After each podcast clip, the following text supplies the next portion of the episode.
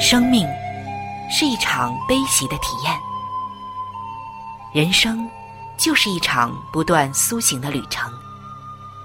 心灵的方向错了，就无法感受生命的喜悦。今天在这里，上帝与你有约。认识上帝是一场盛大的遇见，它能使你沉淀心灵的浮躁。过滤往日的忧伤，带你触摸心灵与生命的神圣所在。上帝说：“你的心需要休息。”各位亲爱的听众朋友，这里是希望福音电台为您带来的福音节目《触动的心灵》，我是主持人春雨。让我们在这里。远离心灵的疲惫，回归上帝的抚慰，触动心灵的每一丝感动，都让它留住。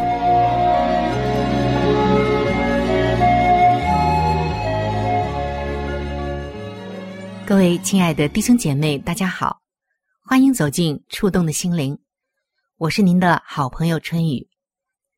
在每一天的工作中。您最渴望得到的是什么呢？有的人说薪水，希望啊能够涨薪水。嗯，这真的是很多人的心愿。那还有的人希望得到荣誉，得到奖励。不知道您在工作当中会不会格外的看重这个荣誉和奖励呢？荣誉和奖励的确是给我们的回馈，也是给人的一个肯定。辛苦的工作过后，能够得到相应的奖励、荣誉，这对于一个人来说，真的是非常的欣慰。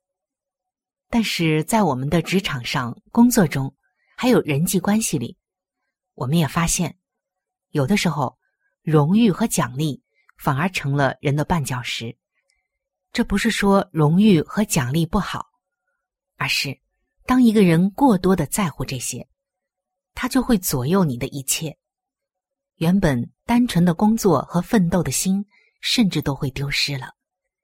今天在工作中，可能有的时候，这个荣誉和奖励反而会给你带来负面的东西。也许你今天的烦恼就和这些脱不了关系。让我们走进今天的圣经，在职场，一起来看一看这其中的原因究竟在哪儿。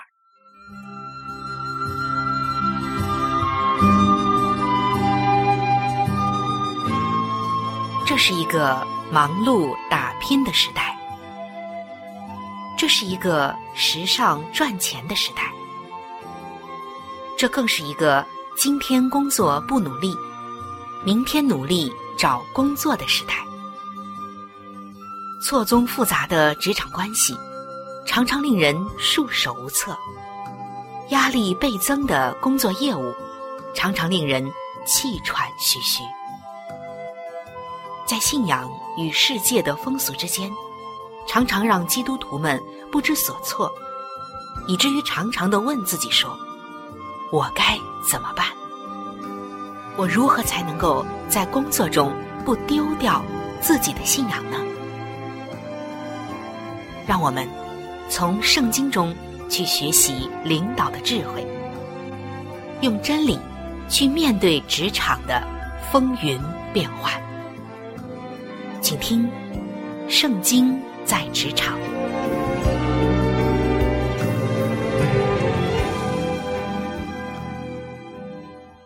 各位亲爱的弟兄姐妹，欢迎来到《圣经》在职场的时间。今天有很多人都发现了这样一个现象，那就是有许多公司还有企业的领导者，他们真正面临的考验，往往不是。在他最困难的时候，而是在取得成绩、获得荣耀的时候，头上的光环会遮蔽领导者的眼睛，而如何面对成绩、光环还有荣耀，是一个领导者的必修课。那作为公司的职员也是这样。当成绩、光环、荣耀全部都来的时候，往往会被冲昏了头脑，甚至埋下以后的危机。那么这是为什么呢？难道人得着自己该有的荣耀、奖励和肯定不是应该的吗？是的，这是应该的，这原本也是一件好事情。可关键就是，我们忽略了人性当中的一些软弱，而圣经也告诉我们为什么会出现荣誉背后的问题。这其中的原因已经给了我们答案。圣经告诉我们，荣耀背后很容易产生骄傲，而骄傲背后必有败坏。人的罪性就决定了我们没有足够的能力去抵挡。耶稣甚至教导我们，就连像夫子，就是老师，还有师尊等等这样的称号都不要接受，因为我们是不配的。智慧的领导者拥有敬谦和谦卑的品格，他们知道在荣誉面前应该有的姿态，也知道荣誉是从何而来。又到何处去？圣经诗篇的二十九篇第二节说：“要将耶和华的名所当得的荣耀归给他。”是的，归荣耀给上帝，才是谦卑者应有的态度。而面对荣耀，圣经当中的一个人做得特别好，也非常值得我们效学，那就是使徒保罗。在菲利比书的三章十三到十四节，他说：“弟兄们，我不是以为自己已经得着了，我只有一件事，就是忘记背后，努力面前的，向着标杆直跑，要得上帝在基督耶稣里从上面招我来得的奖赏。”这段经文我们都很熟悉，但是今天。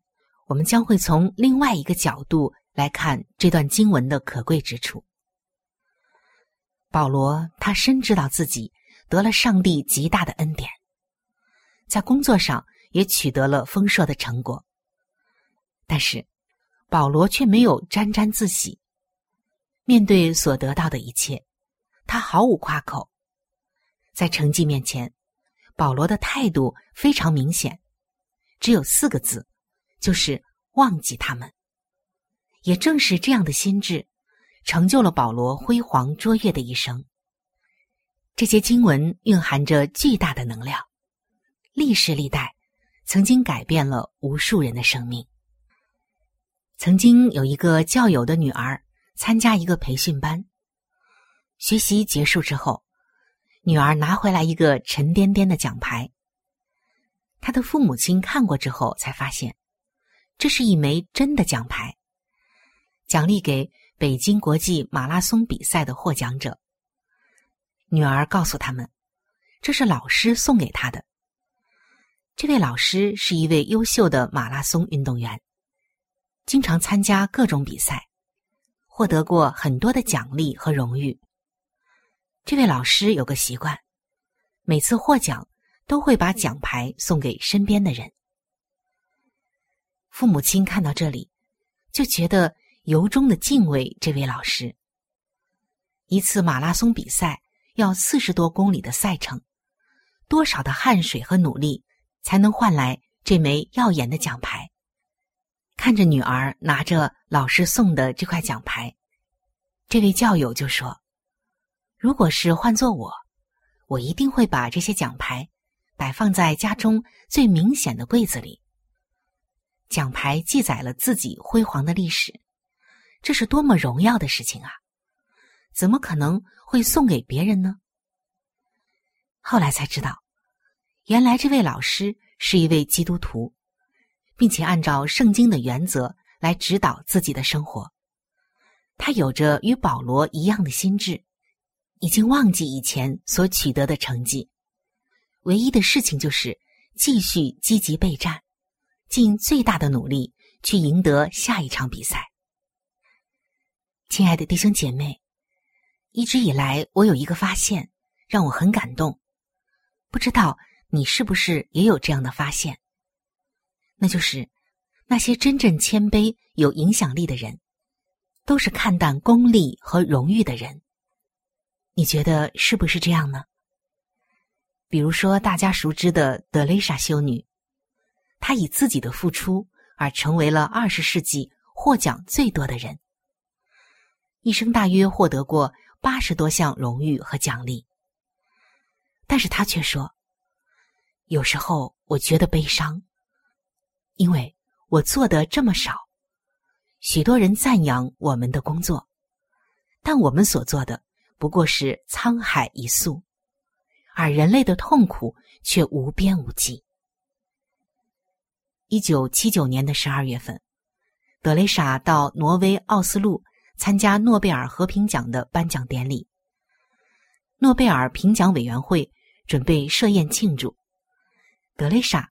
却要求把宴会取消，将餐费用于加尔各答的穷人。当时宴会的花费大约是七千美金，而这豪华的国宴只能供一百三十五人享用。但是如果把这笔钱交给仁爱传教修女会，就可以让一点五万的印度穷人饱餐一天。评奖委员会的委员长。同意了德雷莎的建议。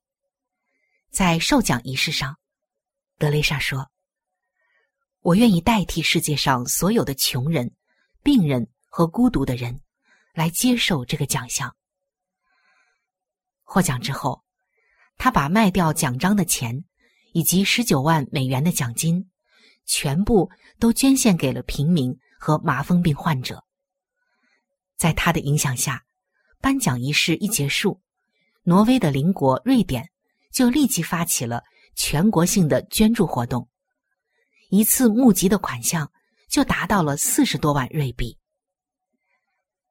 亲爱的弟兄姐妹们，你会沾沾自喜于自己取得的成绩吗？证书、奖杯、奖状、荣誉、奖励，这些荣誉有没有成为你前进的阻碍呢？尽早的忘记他们吧，因为这些往往会让我们的担子更加的轻省。在约翰福音的十四章十二节，耶稣说：“我实实在在的告诉你们，我所做的事，信我的人也要做，而且要做比这更大的事。”圣经也告诉我们，忘掉过去的成就，我们才能够被上帝所用。去做更大的事情。荣誉看起来的确很美，但是荣誉背后隐藏着试探，试探会让我们落入更危险的境地。圣经记载，当耶稣在旷野的时候，魔鬼撒旦来试探耶稣。魔鬼将世上的万国与万国的荣华富贵都指给耶稣看。在马太福音的四章八到十节，这里就记载撒旦对耶稣说：“你若服服拜我，我就把这一切都赐给你。”耶稣说：“撒旦退去吧，因为经上记着说，当拜主你的上帝，单要侍奉他。”在这里，我们就看到，圣经告诉我们，撒旦会通过荣耀来试探我们。让我们彻底的失败，就连耶稣也会受到试探，更何况我们呢？我们应该效法耶稣，不为试探所动摇，单要侍奉他。对我们来说，单要侍奉他，就是指我们要专心的委身于上帝的呼召中，做我们该做的事情。圣经告诉我们。不要追求来自于人的荣耀，特别是行善的时候，更是如此。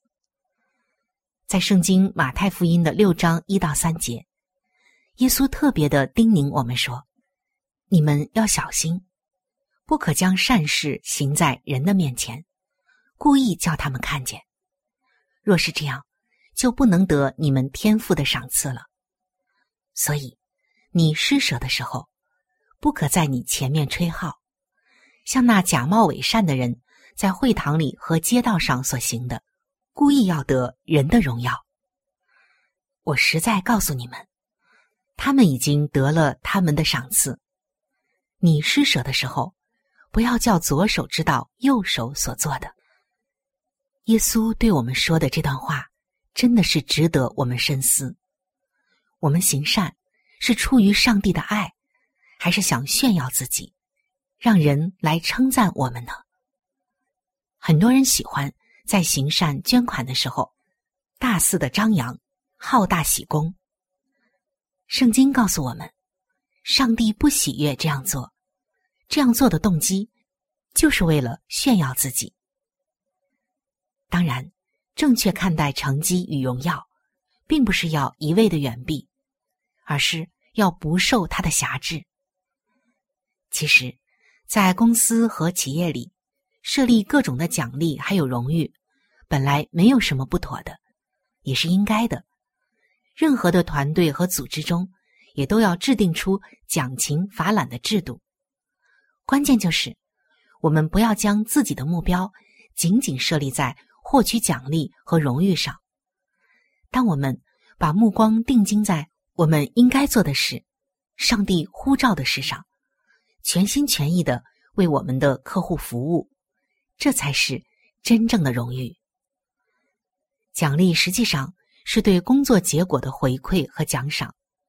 一个成熟的领导者会看奖励是很淡薄的。当自己的业绩按照能力的提升而自然成长的时候，每一次获得奖励都是惊喜。都会感恩，而一个不成熟的人，就会把奖励看成是目标，会竭力的追求奖励。如果获得了奖励，就会心生骄傲；如果没有得到奖励，就会心生苦读和怨恨，甚至去嫉妒那些得到奖励的人。无论怎样，都不能够得到益处。在《菲利比书》的四章十二到十三节。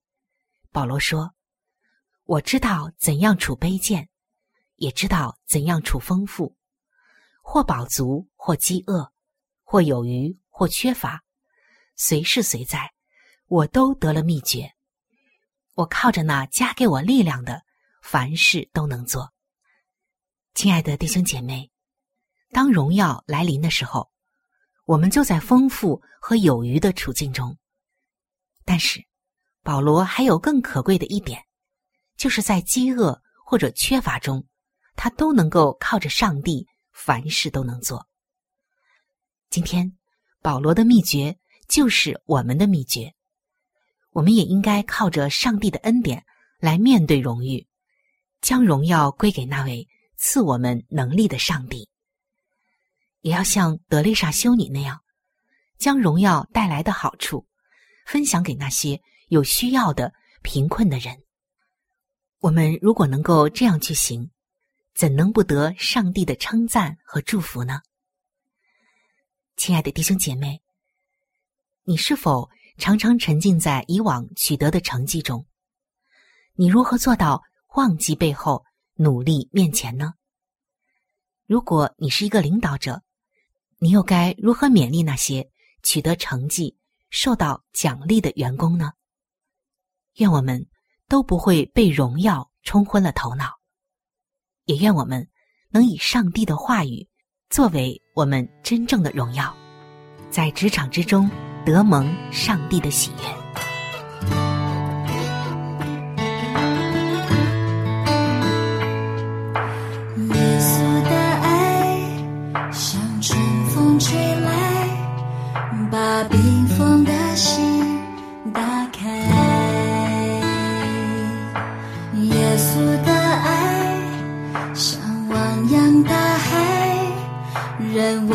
我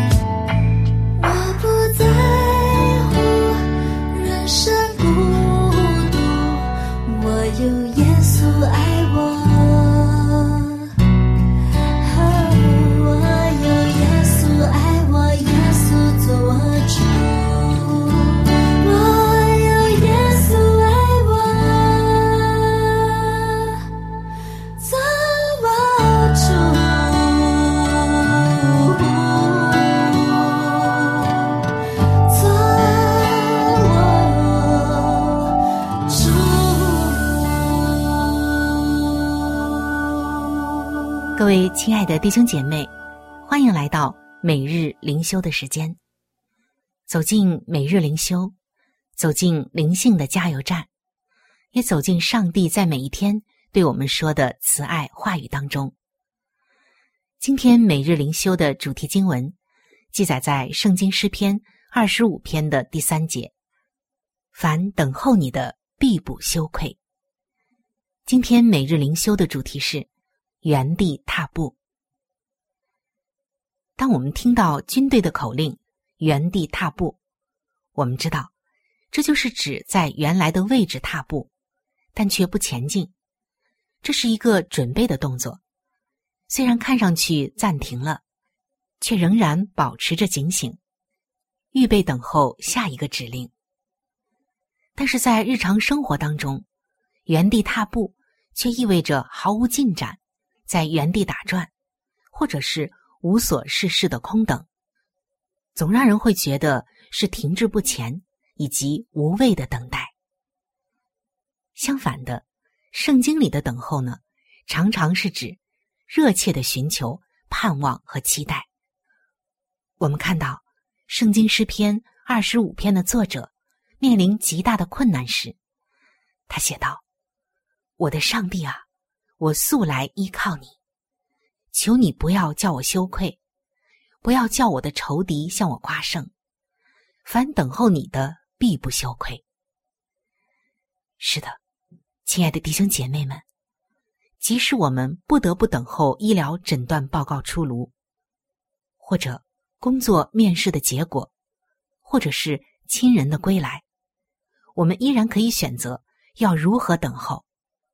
与其陷入恐惧或者是漠不关心，我们不如继续的原地踏步，每天积极的寻求上帝的大能和引导。诗篇二十五篇四到五节接着说：“耶和华啊，求你将你的道指示我，将你的路教训我，求你以你的真理引导我，教训我，因为你是救我的上帝。”我终日等候你，感谢主赐给我们恩典，让我们能学习在原地等候，并且预备自己去遵行他的下一个命令。其实，等候上帝也是对他积极信靠的表现。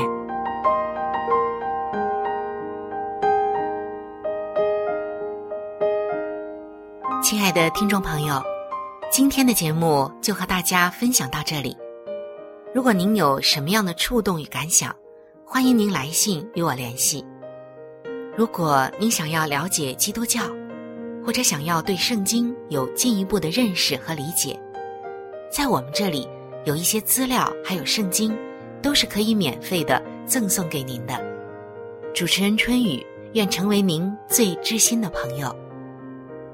来信请寄：香港九龙尖沙咀山林道二六杠二八号。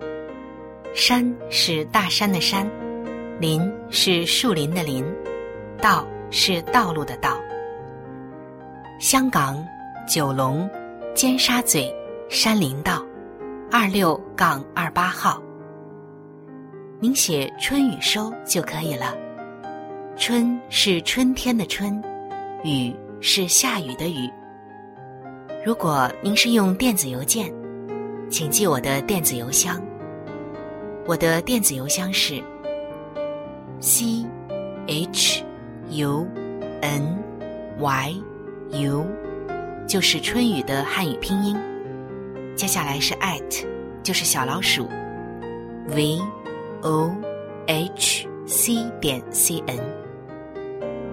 在这里要特别说明的一点就是，如果您的条件许可，非常的欢迎您能够上网来收听我们的节目，以取得最佳的收听效果。同时，也可以听往期的节目。